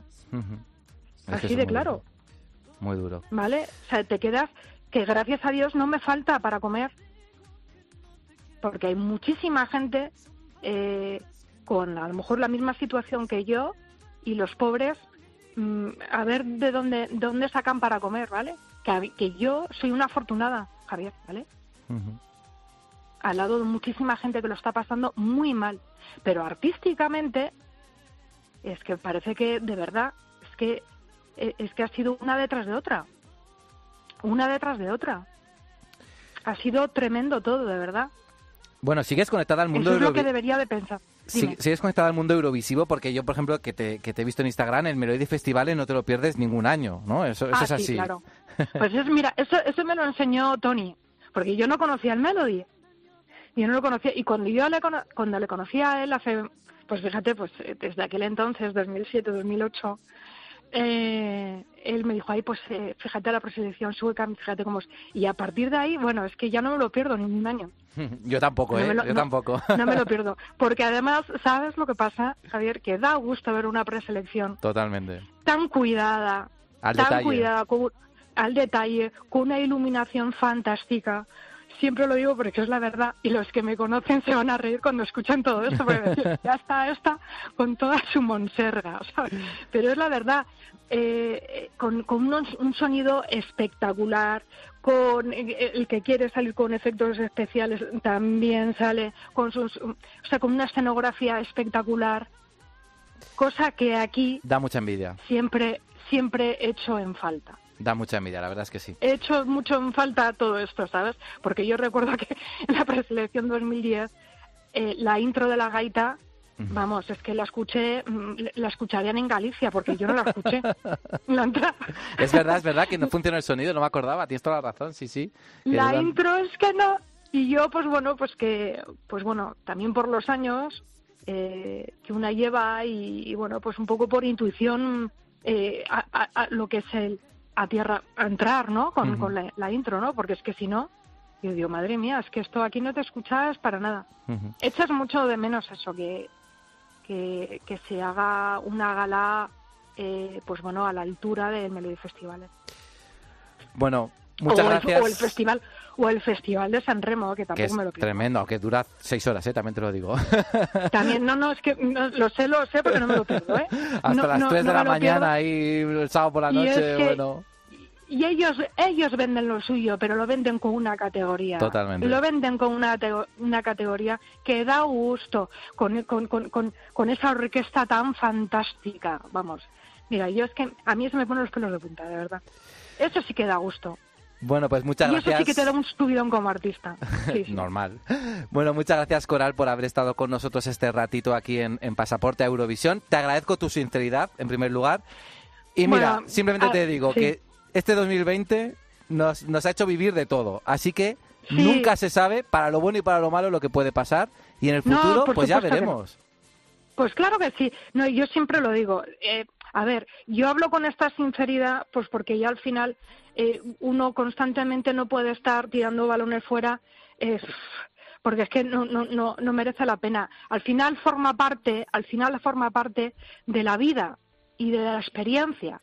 Con esto no estoy desmereciendo a nadie ni eh, pues hablando mal de nadie, sino No. diciendo lo que es la verdad y mi experiencia eh, y, y, bueno y todo lo que pueda venir para bien Eh, eh, eso está clarísimo ¿no? o sea que es que eso partiendo de esa base de verdad Javier o sea que no Bueno, pues no no no la cuestión no es estar eh, con mal rollo por supuesto que no pues porque no merece la pena ni lo mereció ni lo merece ni merece la pena por supuesto sin duda.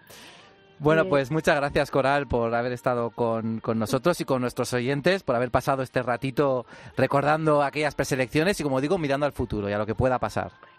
Eso está claro. Eso, mira, yo te mando una- un abrazo muy fuerte, Aries, que Aries, eres Aries, Aries. como yo, Javier, a todos los eurofans, tanto nacional como internacionales, que son todos espectacu- espectacularmente fantásticos, y por supuesto un saludo muy afectuoso a todos los oyentes. Bueno, pues nos vamos a despedir en este programa con una de esas canciones que pudieron ir a Eurovisión tuyas y no fueron, que fue En una vida. Y así que ese va a ser el, el cierre para- maravilloso de este programa, ¿de acuerdo? Muy bien, Javier. Pues nada, con En una vida, la canción que Coral intentó llevar a Eurovisión en 2010, nos despedimos. Ya saben que dentro de dos semanas volveremos a estar aquí con todos vosotros. Así que no os lo perdáis. Adiós.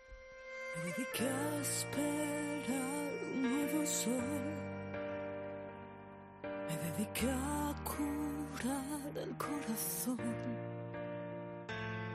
Me dediqué a tejer la soledad.